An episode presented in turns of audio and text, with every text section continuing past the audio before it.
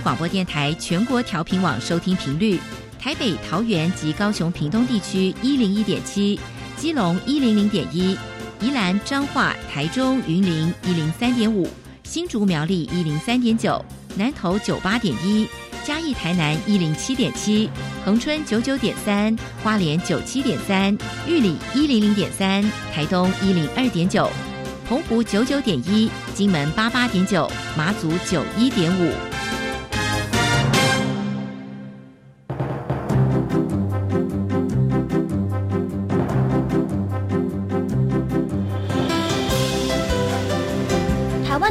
要怎么做，才能使孩子面对未来的社会呢？当我们期待学习者改变的同时，也期待教师的教学方法跟着改变，家长的观念也一起改变。一起携手，协力同行。于林校长带您探索自发互动共好的十二年国教新课程，听见台湾教育的改变。欢迎收听《国教协作向前行》。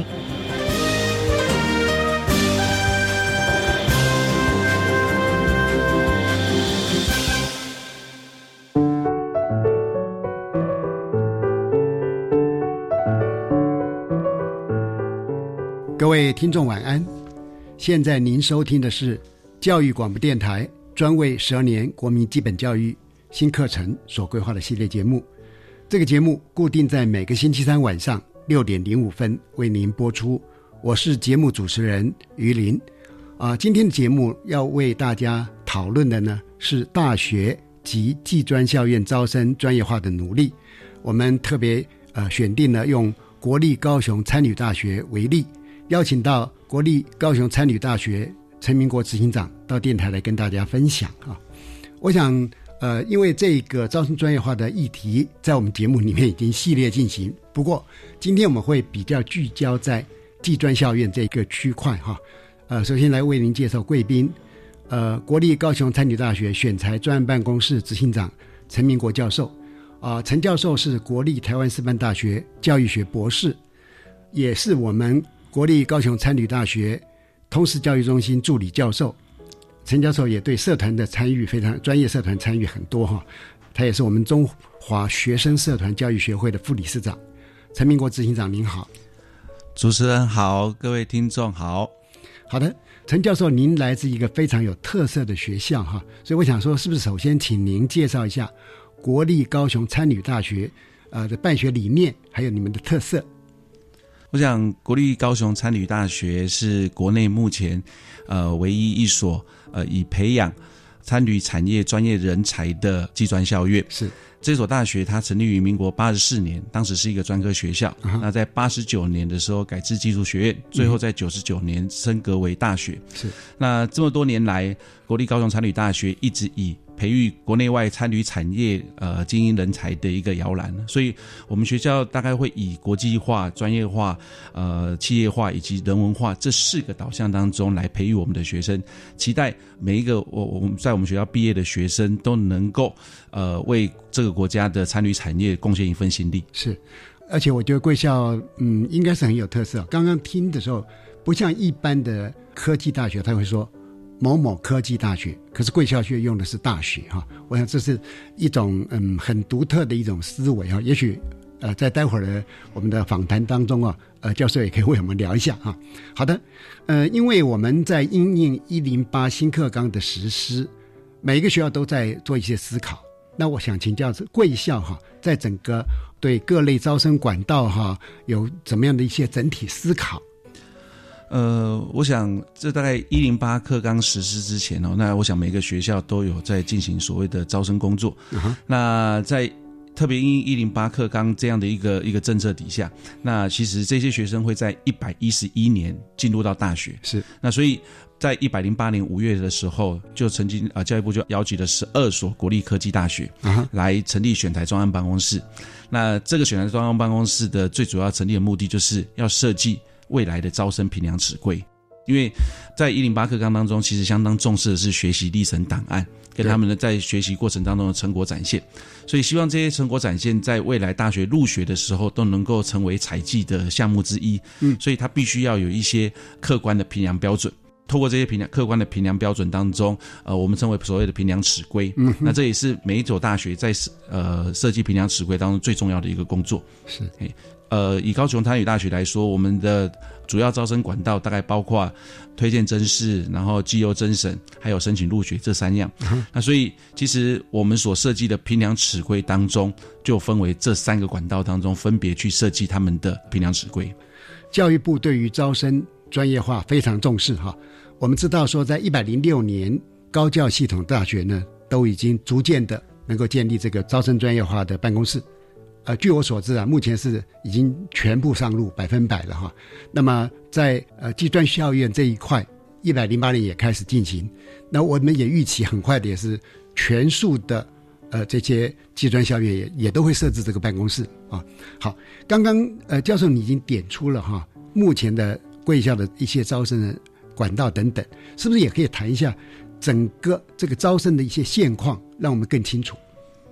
我想。在过往的招生的情况当中，其实以我们学校做例子的话，大概大家在招生的过程当中都是以统测成绩为主。对，那接着会邀请学生，就是通过筛选的筛选倍率的学生，可以到学校来交交他们的备审资料，然后进行面试的动作。嗯那在这个过程当中。过往大概就是统测成绩或者是书审资料以及面试的这个比重，大概没有被限定。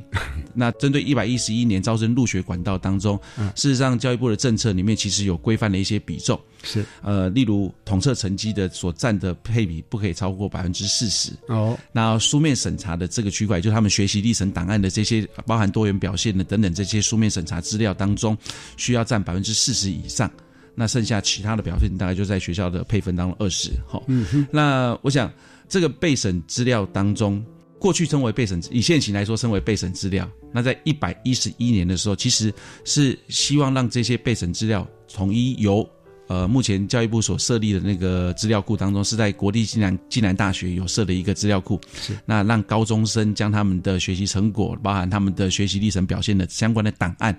上传上去。是，那将来就是从这个档案当中去下载下来，作为我们评量的一个依据。嗯哼，这样听，可能社会大众最近为了这个学习历程档案哈，大家非常的关心嘛。事实上呢，我们过去就有备审资料啊，所以。并不是一个全新的一种措施，我我在这边我想帮社会大众厘清一下了，就是哎，为什么我们要有备审资料，或者我们为什么要用学习历程档案？大家都可以去想象哈，我们都考过纸笔测验嘛，我们都会知道说，统测也好，学测也好，会考测验也好，那么当我们用纸笔测验，它能够测出某一个区块的能力。但是人的能力呢，它的向度是很宽的嘛，所以纸笔测验呢，对于某些能力，它可以完全的测试出来；对某些能力呢，它只能测试出一部分。另外，对某些能力，它是完全没有办法测出来。这也就是在不同的入学管道里边，特别是在备审资料也好，或者说学第一层档案也好，我们要定一些评量尺规啊。我想我先补充说明。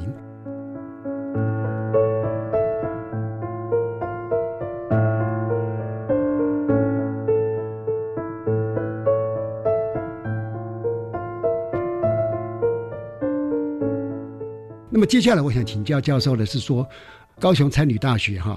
你们的招生专业化的目标是什么？因为办公室成立了嘛，那目标是什么？好，我想呃，每个学校在现在现金少子化的状态下，即使是国立大学，对于招生这项工作也其实非常非常的重视。是好。那我我们其实当然很希望招收到一个呃优秀而且合适的学生进来我们学校就读，是的，将来能够在毕业之后投入国内外的参旅产业。嗯，啊，所以当我们成立这样的一个专案办公室的时候，那我们期待的是，呃，当然最主要工作就是针对备审资料当中设计评量尺规。对，那未来我们也会针对这些呃针对招生进来的学生生源，然后进行所谓的数据上的分析。嗯哼，所以呃，在我们这三年当中主要的工作当中。设计的评量尺规当中，其实我们很期待的是，透过这样的一个一个评量尺规，去凸显出来每一个我们学校每一个学系的一个特色，嗯，然后以及我们真正想要收到的一个学生。所以，其实，在我们定定的时候，我们都会开始去让各系去思考他自己办学的教育目标是什么。是，那这个系到底什么样特色的学生，或者是有什么样特质的学生比较适合到我们学这个系来念来就读。嗯，所以其实在他这些学习历程档案当中，就相对的比较需要被重视，因为在成绩当中，因为大家考的科目是一样的，所以成绩只有一个高低。可是，其实像投入参与产业的这个服务的过程当中，其实有很多他必须要他具备一定程度的人格特质，比如说开朗啦、乐观啦，或者愿意服务这样的一个特质，是他比较适合在参与产业。对啊，否则的话，我们如果到一个餐厅看到服务的人员也好，老板也好，脸很臭，我想是，呃，大家吃的不开心，以后也不会再去嘛，哈。对，OK。那么，呃，刚刚讲到。我我认为说有两个目标哈，一个是优秀，就是说我们找到的孩子、找到的学生，他是有能力来读呃这个学系、这个学校，啊，但是还有一个，您刚刚也讲到要适合啊，适合是什么？我我我的诠释哈，就是天作之合，呃，天作之合的意思就是说，学生进来之后，啊，每一个教授呢都觉得孩子。他读得非常的快乐，读得非常的好，他的稳定性很大，他不会到时候转系啦、转学啦、重考啦或者是中错啊，不会。因此呢，我们所期待的这种能够做到天作之合哈，千万不要是进来的那一天很开心，进来之后过了一段时间发现原来是误会一场，那就很糟糕啊。对，好，这个专案办公室成立之后哈，高雄餐旅大学目前针对招生专业化做哪些的努力？好，我想这个办公室从去年成立之后，那我们在这个平量尺规的设定当中，其实因为高雄参旅大学是比较特殊的一个学校，的确，整个学校都是以参旅产 培育参旅产业相关人才作为我们将来毕业生的一个首要的目标哈。所以其实我们在设计这个尺规的时候，大概都是以。参与这样的人才的背景作为设计，嗯，那我们在设计的设计的时候，其实我们也花了很多的时间去探讨每一个系的一个特色。嗯，当我们探讨完系的特色之后，我们其实也跟技高端主要生源的这些学校进行座谈。哦，那当我们在座谈的过程当中，呃，希望了解到就是高中生目前他们的一个。呃，教学方式针对一零八课纲他们的教学，然后包含他们学习成果会呈现的模样，因为毕竟这些学生在一百一十一年的时候要进来到大学，嗯哼，那进来到大学要要做用这套评量尺规的时候，总要让我们先知道学生目前他们的学习成果会长什么样子，会是什么样的画面。是，所以其实我们呃前前后后包含在校内老师的说明，然后种子教师的培育。然后跟高中职专的这个老师进行座谈，前前后后开了五十几个场次的座谈会，五十几个场次。对，那另外当然我们在当然我们全校十三个系的评量尺规，目前已经全数完成，就第一阶段的部分已经全数定完了。啊，那我们为了确保我们的这个评量尺规是可行的，对，啊，也就是说这个尺规到底合不合适，适不适用，所以我们曾经把这个评量尺规呃设计完了以后，啊，针对我们校内。一百零八学年度入学的这些学生，已经入学的这些学生，哦哦，把他们的当时的备审资料。去识别化之后，啊哈，好，就是重新再评一次。对，因为去识别化哈才能够精准，否则的话它会有一个既有的印印象。是，哎，教授，麻烦您继续。那我我们在去识别化的这个过程当中，因为当时的所有考生，好，因为有的有录取，有的没录取，对，那所有考生的这些八百多份的资料当中去识别化，其实就像主持人刚说的，避免在老师在评分的时候，他有一个既定的印象分数，是，因为这些学有些学生已经在我们学校就读了。当我们这样实际的去测试了之后，其实的确也会发现，有些学生的书审当时的备审资料的成绩，透过这个评量尺规的评分项目当中，其实会发现他的成绩是有变化的。对对。那当然前后当中的差别当中，我们其实有做了前后的一个比较，会发现一个发现的情况就是，在过去没有评量尺规这样的一个。呃，设计的时候，其实老师在评分的是各自的心中的事。对，所以我认的认为的优秀，不见得是另外一位老师认为的优秀。是，但透过评量尺规的时候，他其实有机会让所有的这个老师在评量过程当中，他其实是有一个基准，对，有一个依循的参考依据。嗯，换言之，今天举例来说，如果以多益成绩这个比较算客观的，那多益成绩七百分到底是属于优秀，还是属于？呃，杰出或者比较高、最高等级的杰出哈，那我想每个老师的认定可能不见得一样。是，那所以其实透过平常尺规的这样的定定之后，那双方面都会有一个比较既定的一个标准。那这个时候我们发也发现，透过平常尺规在评定的时候，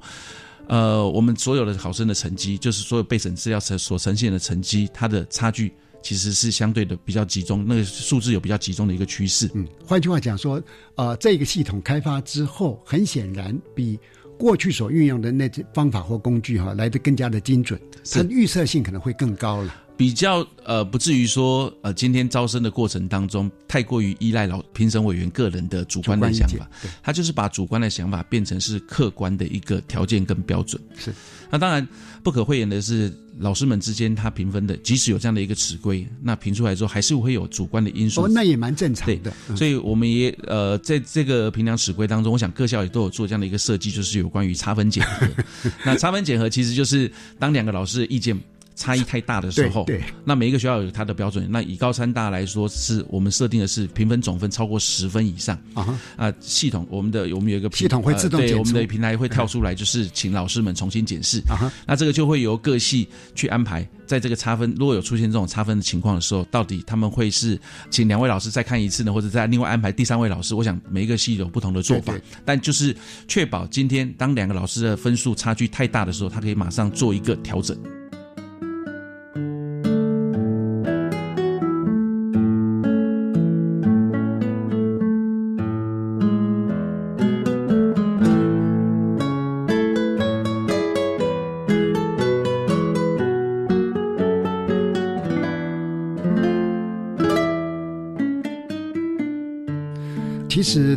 播的，特别是平量尺规的研发，哈，我们相信，我们也知道，很多大学的老师哈，都觉得说，哇，很辛苦啊。不过呢，啊，我觉得说，也是借机会让呃教授们啊重新思考一下，就是我们的学系到底是应该往什么方向发展啊，所有的愿景啊等等。那我们的学系到底比较。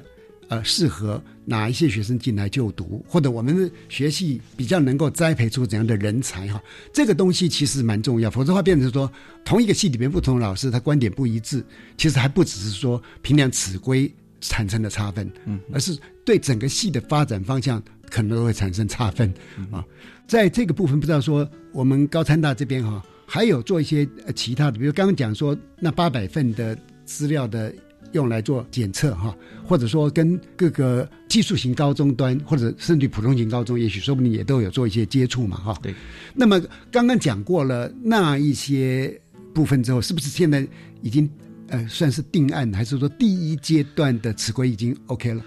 呃，其实我们就是第一阶段的尺规定下来之后，嗯，那这个以这个会作为范本，那明年度。一百一十学年度的招生的这个区块当中，他就会利用这样的尺规去进行视频。哦那当然，因为一百一十学年度有一些条件，呃，他还不用没有适用到一零八课纲，所以有些条件会有一些微调的部分。对，但是。呃，学校的这整个大方向当中，透过评量尺规来审查学生的书面资料啊，这些这些或者呃，我们称为备审资料，这个方向是不会变的。也就是在明年的招生当中，我们会全校全面视频。哦，所以其实我们会赶在今年度先做出来这样的一个尺规标准，然后进行视频。嗯，那其实最大的目的就是希望能够建立起比较完整的一个评量的一个方式，那让明年的这个招生工作能够更顺利的进行。好的，那我想。进一步请教一下，就是是不是能够举个例子啊？因为既然有十三个学系嘛，是不是能够举个例子？比如说哪个学系它的评量尺规目前设计的状况是怎样？好，我们在设计平量尺规的这个条件的时候，大致上都依照。呃，一零八课纲当中，他们所呈现的一个范本，包含学习历程档案，包含学呃学习成果，然后多元表现是。那再就是面试的区块，包含面试我们都有设计评量尺规以及实作。那有些系是要需要实作的实作的部分，我们都有设计依据这样来设计评量尺规。那我觉得很棒哎，对，因为这样的话就是可以啊测量出我们刚刚讲的用纸笔测验或是统一的测验，他所没办法。测量出来的能力嘛，是哦，那那贵校这个就做的非常好，那请您再进一步说明。哦，那依据这些表现当中，其实我们有设了不同的等地啊，那我们是采四个等地制的，就是四个等地。对，这四个等地当中，其实就是希望呃去评量出来，就是把学生的能力能够去做一个区隔或者鉴定。那每一个尺规当中都有一个条件跟标准，那这些条件跟标准就是希望让。书面审查的这些老师们，系上老师们在审查的时候，他可以依据不同的条件去做给分的动作。是，那包含学生准备出来的资料啊，有的有技能证照，有的有技能检定，或者甚至全国性的竞赛，这些表现当中，其实我们大概都有去设定了一些评判的一些标准。对对，因为刚教授有提到说，贵校十三个系都有不同的入学管道嘛。对，那么在这一些不同入学管道之间，哈，这个评量尺规是。完全同一套呢，还是会有百分比的不同啦，或者测验方测量方式的不同啊？我想最主要还是会依据招生管道。这十三个系，当然呃，十三个系参采的项目。呃，每个系的发展重点不太一样。比如说，比如说像呃，以我们旅馆系来说，它所招收的这个类群就是以就是参参旅群的这个学生为主。对，所以它的设计的评量尺规当中，那它就会对于多元表现也好，或者是面试当中，它就会有一些他们系上的一些要求。是。那如果像我们呃，还有另外一个系是属于那个航空运输航空运输服及服务管理系哈，那像这样的可学系当中，它可能对于语言类的一些检定，嗯，那他就会设计呃他的需要的一些词规，对对。对，也就是说会基于学生未来在大学里面的学习所需要的能力，跟他未来到职场上需要应用的能力，是。他有一个比较好的基础，对，来做思考，而且会有不同的类别的要求，是。或者说甚至于不同比重的一个要求哈。对，那么因为刚刚您也提到说。技术型高中 或者是普通型高中一样哈，有一起来呃思考怎么来应应这个一零八新课纲的实施嘛？刚你也提到说你们曾经做了五十多场的，就前后连同我们校内的座谈会，一共五十几个场次。那是不是也可以聚焦一下，就谈说贵校在跟技术型高中或者是普通高中在。互动讨论里面是以什么样的方式进行，或者啊，你们得到了一些什么样的呃宝贵的资讯等等？是，呃，我想文字哈本身在解读的时候，会因为每一个人的看法、当下的情境会有一些不太一样。那我们其实，在定尺规的时候，也会很担心的一一个区块就是。各方对于啊，比如说学习历程档案，或者是那个学习成果或者多元表现的解读会有所不同，就是一个文本各自解读。所以其实我们花了一些时间，在我们选材办公室刚开始要设立尺规的时候，其实同步在进行。除了找我们学校要的特色，要希望找的学生以外，我们也同步去跟呃他们学校这跟这些高中职学校的这些教务主任以及呃餐饮科的相关的主任嗯进行座谈，也了解一下一零。八课纲实施后啊，当时呢是他们那些学生大概是当时高一，呃，去了解他们课程授课的情形啊，那他们所呈现的成果会怎么会是怎么样来展现他们这些呃包含学习历程档案或者多元表现？对，那他们会怎么去采集？嗯所以其实我我们也希望透过这样的一个沟通管道当中，很清楚的去知道高中目前。在准备什么资料？OK，那也避免掉我们在评量尺，我们在定尺规的时候出现一个情况，是我们只定我们自己的。嗯，OK，好的，这样好了，我们就先听一段音乐，之后哈，再继续请教陈明国执行长。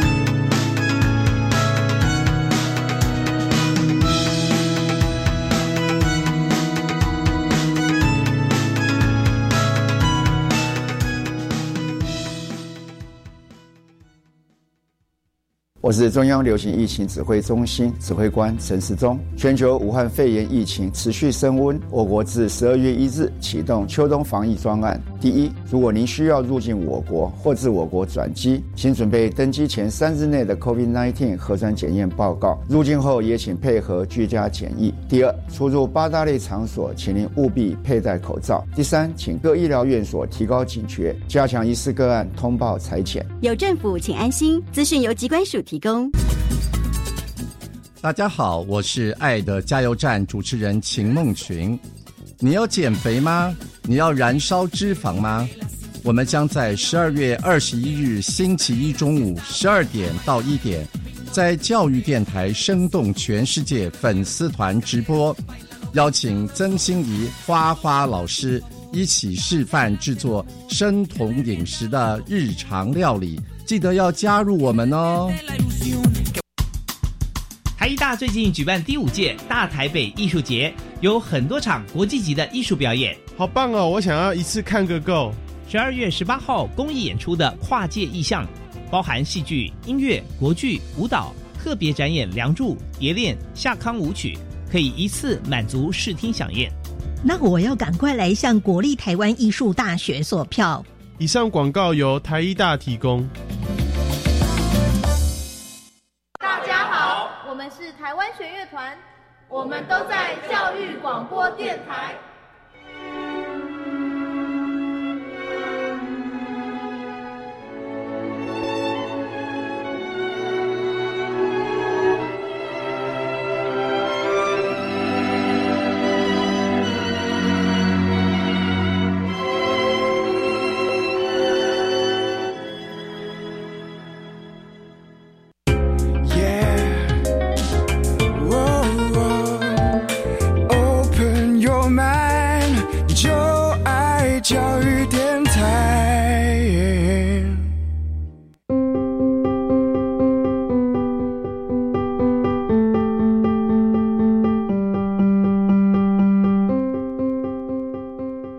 听众好，您现在收听的节目是《国教协作向前行》。呃，我们在前段的节目里边，跟国立高雄餐理大学陈明国执行长谈到，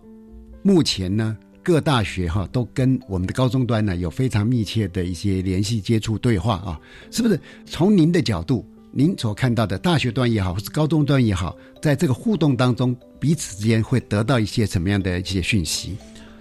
好的，呃，我想。我们学校在这个选材专案办公室底下，其实我们有很多的机会可以去跟高中端进行联系。是，那也了解呃，技高端在一零八课纲底下，他们上课的一些课程的教材，那以及他们成果展现的一个方式。当然，这些这些资讯都是作为我们呃大学端在一百一十一年招生选材的时候一个评量的一个依据。是，所以我想也有必要去跟高中端进行了解。那其实高中端在我们接触的过程的时候，在技高端在我们接。接触的过程的时候，其实，呃，很明显的感受到他们不管是科主任也好，或是相关的师长，对于未来一百一十一年的评分的一个方式，其实他们也会有点犹豫，因为毕竟对对过去其实是统测成绩，大家都很关心，也有点担心啊，是。那过去是同测成绩，然后高三下在做备审资料。对，所以当他的备审资料就是他已经选定要哪一个学校作为他的目标学校的时候，针对这个学校去做备审资料。但现今现在却变成是呃，未来要用专题实作成果或者是学习历程档案这些东西来作为他们将来的备审资料的时候，其实刚开始高中端也会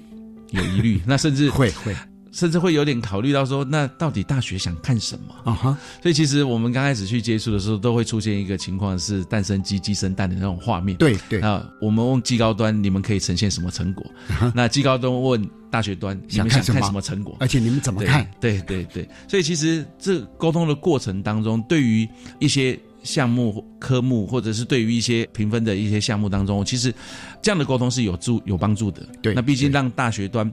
在。呃，设计的时候他会思考到高中端在这个区块当中，他们所可以呈现的成果是。那也当然，此规并没有对外公开的一个情况，只是在之前教育部调查那个选材内涵当中会谈到就是那每一个学校主要招生，它的条件、它的项目要哪要有哪些区块？对对。那其实透过这样的沟通互动，其实也比较有机会让我们的大学端清楚的知道高中端可以呈现什么样的作品。是，嘿，因为刚刚您讲的那个鸡生蛋，蛋生鸡哈，我们真的觉得好像是一个困境。可是呢，从另外一个角度，就会真实的发现，大学端跟高中端的确有必要哈。一个紧密的对话，然后在这个对话当中，才会找到一个最恰当的一种方式来进行育才、选才。因为我们高中端在培育人才嘛，我们希望这些培养的人才能够获得大学端的青睐嘛。是是，但大学端也要有能力啊，去分辨什么样才是真正的人才啊。是啊，所以这个部分我觉得说固然有难度，但也带来了一个正面的一个发展跟影响啊。对。的确，呃，也透过跟高中端的一个接触的过程当中，我们大概了解到高中的现况之后，嗯，那这个对未来定评量尺规也比较有帮助，是。因为避免掉我们的尺规，呃，如果大学只是自己关在校园里面自己设计尺规的话，我们有可能定了一个高不可攀的一个尺规，是。我们也可能定了一个不堪使用的一个尺规，对，所以这那个标准当中的拿捏。是透过对话当中是有机会让我们清楚的知道目前高中的现况。嗯嗯嗯，我有时候在思考说，我们这一波的“一零八课纲”里面很强调很多的呃所谓三面九项核心素养哈。如果说用一个比较诙谐的说法，就是其实也在考我们所有的全国的高中老师跟大学教授，是不是也已经具备这个核心素养？为什么？因为这些议题都是必须要有整合性的思考，要跨域的思考，要必须要有系统的思考等等的哈。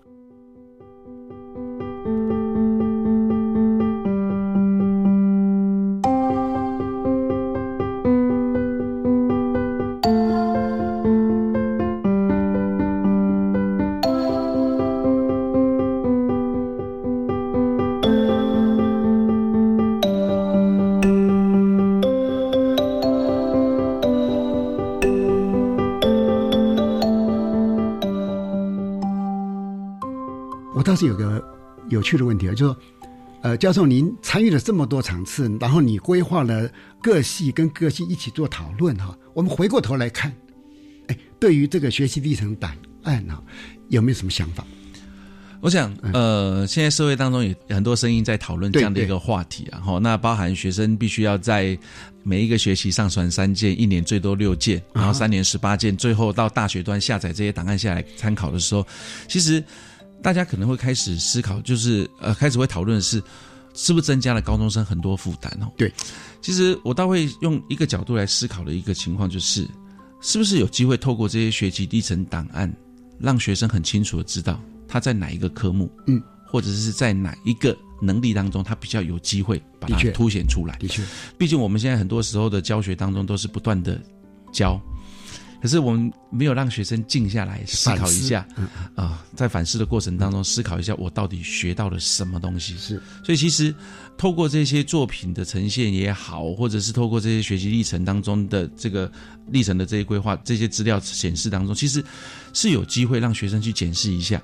在他高中这三年高中的课程当中，他真正学习学到的能力是什么？然后也有机会让他去思考他真正的兴趣是什么？对，因为其实。我们也很希望招进来的学生是真的适合这个这个学校，对，而且不是只是迷失学校的排名啊。对于参呃，你高三大来说，他就是希对于参旅产业真的有兴趣的，然后也希望未来毕业以后能够投入参旅产业这个领域的。那倒不是只是因为说他就是国立大学，对对，我想这蛮重要的哈。也就是说，呃嗯，学习历程档案目前大概家长跟高中老师。他们哈比较聚焦的是说，我如何用这一个规定呢？我能够从发展一个很好的一个技术，然后让我的孩子、让我的学生能够进到排名更前面的学校啊，这个当然很重要。为什么？因为这会取得他未来的一个发展的优势啊。但是，其实我们家长跟老师也可以反过来从另外一个角度去想：如果现在先从孩子他在各个学习领域里边，或各种他的研发的主题里边，他去探索了他自己，他了解自己，或者说他在上传的资料里面，是让他把他自己的具备的能力或者他的性向以及啊他的兴趣，在这三个之间不断的互动去磨合了，是，于是会找到一个最好的方向。对，那这是一个人生的大战略了。嗯，那当然了，每一个人或者每一个老师、每个家长，甚至每个孩子，他有他的自主权去做选择。不过我们会提供说，我们要把学习历程档案当成是一个工具，嗯，也可以，或者我说那是一个战绩。嗯哼，或者你说你如何去上传，如何去选择这些学习历程档案，这是一个战术。但是如果你是用更高的战略的角度，是说我或我为我的孩子、为我的学生想到他这一生长程的发展，让他能够获得一个非常好的生涯，是是呃进入等等啊，这这是另外一个思考啊，都可以谈啊。好的。这方面，不要教授知道还有什么回应？嗯，我我想找到和各个大学当中也很期待的是，其实就是我刚刚前面一直强调的是找到合适的学生啊，适合这个学校的学生。我们也很期待的是每一个学生进入这个大学校园以后，他不要进来之后才发现，哇，原来我的性向。我的兴趣跟这个科系的所学是完全不了解的。对，好，我我们希望进来的这些学生，当然他具备基本的能力，然后这学校开出来的条件当中，他具备的这些条件如果能够符合，我们更希望他有这样的能力以外，他能够很。引咎于在这个科系的学习是哦，毕竟大学的四年当中的学习是为了将来就业来做一个准备的一个阶段的时候，对，或许我我们期待的是学生在这个阶段他能够很开心的去学习，而且是很呃乐在其中的。嗯，那这个其实除了能力以外，包含他自己个人对这个系的兴趣是要相符合的。因为呃，我我们最不希望看到是放榜时刻的虚荣哈。变成这个孩子一生痛苦的开始，因为他可能在放榜的那一个瞬间说：“哦，我考取某一个学系了。”可是呢，他就开始可能说不定就开始犹豫说：“啊，其实我也可以选另外一个系，我更喜欢它，进去我会读得更好。”是，所以这一个部分是一种价值的问题哈。这可能就是呃，我们社会大众啊，在思考所有的教育改革的时候哈，都可以从这样的角度去想啊，特别是学习历程档案啊。它可以让这个孩子呢，在这个过程当中保留他很珍贵的学习历程啊，甚至有时候我觉得说，假设日后回忆那种高中时代的生活，会更加的灿烂，更加的让他呃欢欣鼓舞啊。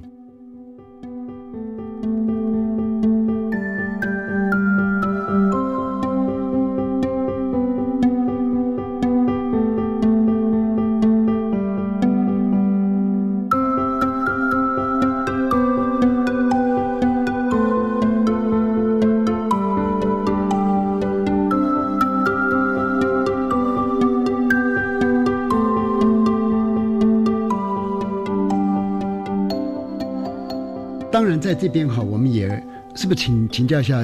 陈明国执行长哈？嗯，您有这么多的参与嘛？是不是也可以谈一下？不只是贵校哦，就是整个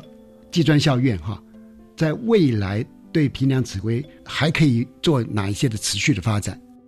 我想就我个人而言，在经历就是参与这样的过程当中哈，其实。我我也觉得它是对我来说是一个很好的学习的一个过程呐。是，那当然设计尺规，最终我们希望招到合适的学生，有优秀的学生，合适的学生进来这个学校就读之后，其实对于未来，呃，各个学校呃，其实在呃招生完进来之后，其实应该要去针对这些透过平常尺规招生进来的。这些学生去做一些分析，嗯哼，那这里面的分析，嗯，就会其实会包含学生的在呃他们入学过程当呃就是他们主要的生源管道，他们不同的管道之间他们的成绩、学业表现进来之后会不会有一些差异？对，那在我们的尺规就是用这样的尺规去看他们的这些学习历程档案的时候，他们的成绩是落在哪一个区块？那也可以作为我们的调整。好，再来，我们更重要去检需要去检视的是，呃，又透过这样的招生方式进来的这些学生，他在学校的留校率，嗯，就是继续愿意继续在这个学校的一个就读的情况。对，那如果说呃学生很愿意在这个学校就读，那或许某种程度代表的是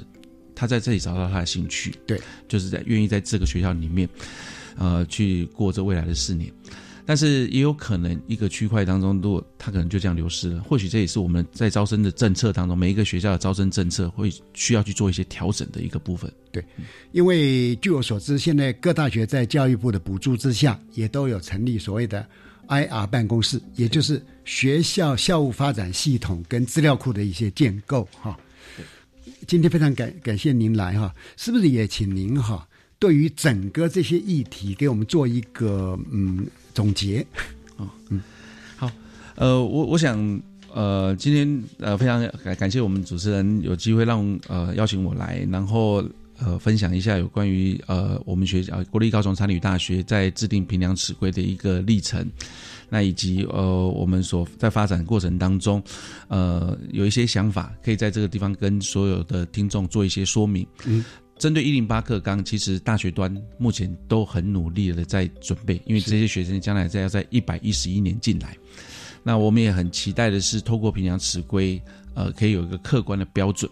去评断这些学生他们将来，因为毕竟将来的呃学习历程档案当中的比重要占到四十 percent 以上，所以我们也很希望能够用客观的标准去选到我们合适的学生。是啊，对。那我们也看得出哈，教育部。或者我们全国的各大学、全国的高中，一直到我们中学、小学，可以说所有的老师、所有的行政同仁哈，都动员起来啊。以平量尺规来讲，从过去的发展一直到未来哈，都已经有一些完整的构想哈。我们期待说啊，因为平量尺规的精准，能够让我们的学生对他的学习做一个方向性的引导，也能够呢让这些孩子来了之后。进到这个学校之后，他非常乐在学习啊，而且不是快乐学习，是从学习中得到快乐啊，这蛮重要的啊。嗯，然后他的这一生有一个非常棒的一个啊生涯发展，为自己的家庭或者人生哈，能够塑造一个非常理想的条件啊。好的啊，今天非常谢谢陈明国执行长来到电台跟听众分享啊，也感谢大家收听。呃，陈明国执行长晚安。好，主持人晚安，各位听众晚安。接着，请您收听由白天主持的小单元课纲交流道。老师、同学、家长们请注意，关于十二年国教新课纲的疑难问题与解答，都在课纲交流道。大家好，我是白天，为大家邀请到的是新北市立大观国民中学的。罗佩瑜校长，校长好，主持人好，各位听众朋友，大家好。校长，因为国中毕业生呢，想要就读。高职或者是五专，要怎么选适合的职业类科？对于将来想要走技职路线的国中生呢，要怎么样选择自己适合的这个职业会比较好呢？谢谢主持人。我想在国小甚至国中阶段，现在开始大家都很注重生涯发展教育的一个课程还有活动。那以国中来讲，我们会有辅导活动课，辅导室也会安排很多的活动。那希望借着这些课程或者是活动，首先帮助。我们的学生了解自己，嗯，包含做性向测验、做兴趣测验，让孩子了解自己的能力还有兴趣。那先了解自己之后，我们也会帮助我们的孩子们多方面的去收集资料，嗯，了解他未来毕业以后可能会升学的一些高职或者是五专，嗯，到底有哪些的类科？那每一个类科大概学习的内容是什么？嗯，以后可以升学的一个途径还。还有可以就学的方向。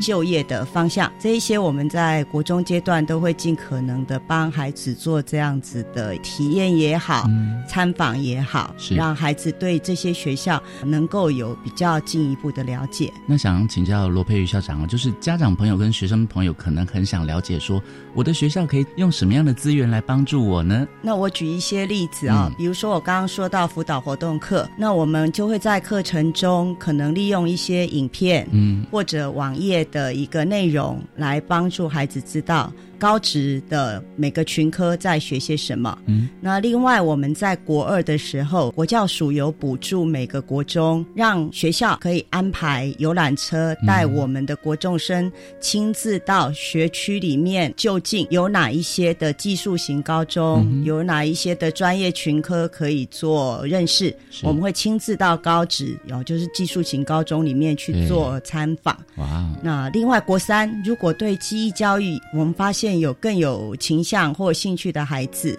那也会安排他有记忆教育的课程。嗯，那每个礼拜他至少大会有一个下午三个小时，甚至有一些比较想要多试探一点，也可以成立所谓的记忆专班。是一个礼拜会有两天的时间。让他到高职里面先去深入的体验啊，更进一步的了解他有兴趣的这一些职科，对，到底它的内容是什么？会有一些实作啦，或者一些学科的课程，让他们先去做体验。这个大概是国一到国三我们会给孩子的一些安排。到了国三，可能孩子要在选填志愿比较近的时候，嗯，我们也会再带他们去看一些网站，对，比如说。像呃地方政府自己会成立一些有关于升学的网站，比如说新北市。它有十二年国民基本教育的资讯网，嗯，那从里面你就可以看到一些学校的资讯，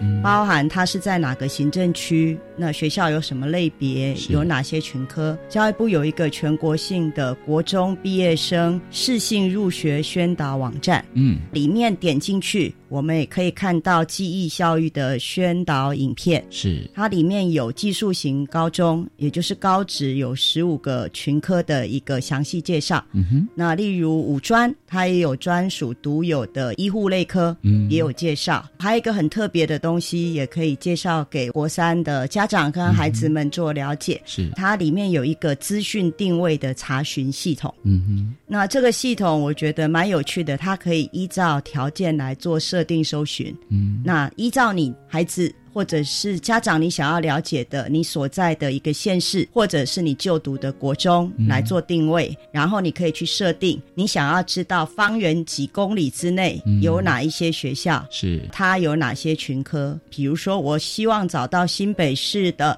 板桥区距离三公里之内的我有的公私立学校，哪一些学校有机械科？是，那你点进去这些条件之后，它就会帮你搜寻出来。嗯，搜寻出来之后，你就可以按那一个点，直接就可以连到那个学校。对，那会有这个学校这一个科别的详细介绍。哦，我想这样子的一个定位对孩子来讲，啊，他会比较快的可以搜寻到他想要了解的群科，甚至哪一些学校这些群科，那这些学校什么？特色可以供孩子做参考。罗佩瑜校长是跟我们讲到，教育部有提供的高职或五专的同学各个职群呢，有完整的影片简介的网站嘛？是。那那个网站叫什么名字呢？就叫记忆教育宣导影片网，刚国中毕业生适性入学宣导网站。点进去，它就有这样子的项目。哇！那再点进去，它就可以去做连接。是，所以这是影片的部分嘛？是。那学校有提供所谓的书面的资料，或者是教育部有提供。书面的资料可以给学生或者家长朋友来参考吗？嗯，好，谢谢。以书面资料来讲，第一个各个高中职五专，其实他们都会有一些宣导品，是那会寄到每个国中辅导处。大部分的学校辅导处就会把这些资料分门别类，那整理陈列在我们的辅导室，供学生可以去做取阅。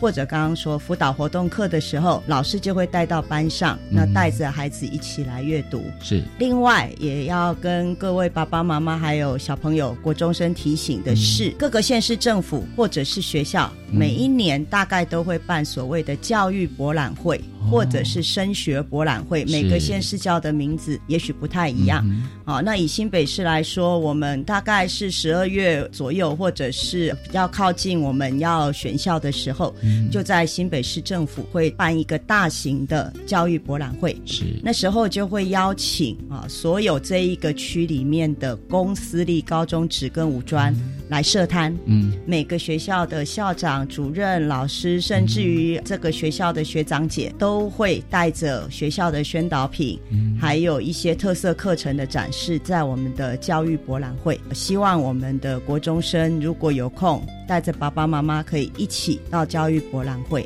他也可以很广泛的一次在这样的一个场域里面看到很多学校不同的介绍。是那这样的书面资料，大概都可以从教育博览会的活动当中去取得。国中毕业生呢？或许他们读高职或选择五专，他未来可能要当一名很杰出的厨师，或是美法师。我们的教育部还有国教署就有提供可以让家长和同学来更了解的影片介绍，或是书面的资料，让同学呢更知道说你未来选系要选什么样的系所。也很希望国中生可以在学校的学习过程中，好好的利用这样的资源。我们也都会请老师在国中三年中，依照孩子每个年级的一个状况跟需求，提供最适切于他的协助。是，那我们比较希望爸爸妈妈也可以共同来关心。嗯，那很多家长其实他们也都很想清楚的知道。对，不过国中生有时候他可能在学校里面老师教导的东西，或者请他带回家给爸爸妈妈看的资料，他不一定都会及时给爸爸妈妈，所以会提醒我们的家长：如果你真的觉得有一些需要协助的，你想要多了解一点的。我想，我们国中的辅导处或者教处都很乐意提供这样的咨询，甚至有些爸爸妈妈也非常的积极。比如说，他们也会带着孩子，就直接到他想要就读的高职去做一个了解。哇！哎，那现在其实高职的老师们也都非常热忱，嗯啊，很多的这样的参访机会。他们也都会释放给国中生，所以他们也很乐意服务我们国中的孩子到高职去做参观，他们去做一些说明跟引导。家长的部分如果有这样子的讯息，可以用假日带着孩子去参与这样子的活动，陪伴着孩子，对他自己了解之外，对于想要选择的学校也有机会可以更进一步的去做认识。是分享的主题就是国中毕业生想要就读高职或五专，如何选择适合的职业类科。科呢？教育部还有国教署就提供一个很棒的网站。最后再请台北市立大观国民中学的罗佩瑜校长跟我们分享这个网站的名称：国中毕业生适性入学宣导网站。在任何的搜寻引擎上面打这样的关键字，各位应该都可以进入这样的网站，看到每一个职群介绍的影片。还有我刚刚所说的资讯定位的查询系统，嗯，比较清楚的去认识您想要就读的学校的一个样貌。拜托各位爸爸妈妈，孩子在学校里面做的很多的试探活动，对自己的了解相辅相成之下，就能够帮助孩子尽可能的找到最适合自己未来的选择的学校的选项，或者是他想要就业的一个选项。谢谢罗佩瑜校长跟我们的分享哦，拜拜，拜拜。我是白天课刚交流到。下次再见喽。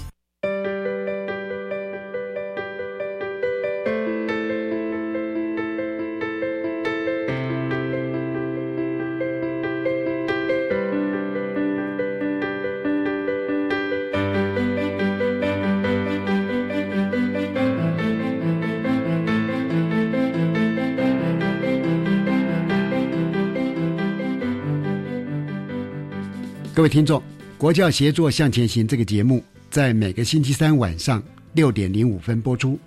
下星期三将由本节目另一位主持人谢若兰老师为您服务。下一集呢，我们会跟您谈的是技术型高中，也就是高职学生他因应新课纲的学习及后续的升学应应。欢迎您再次准时收听，晚安。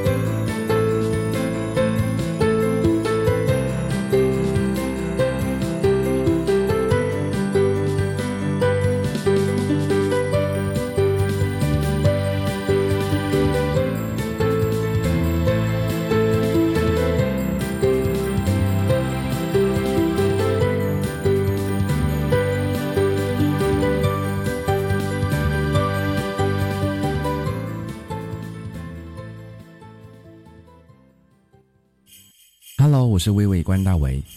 您现在收听的是教育广播电台。我在这里祝你圣诞节快乐，Merry Christmas。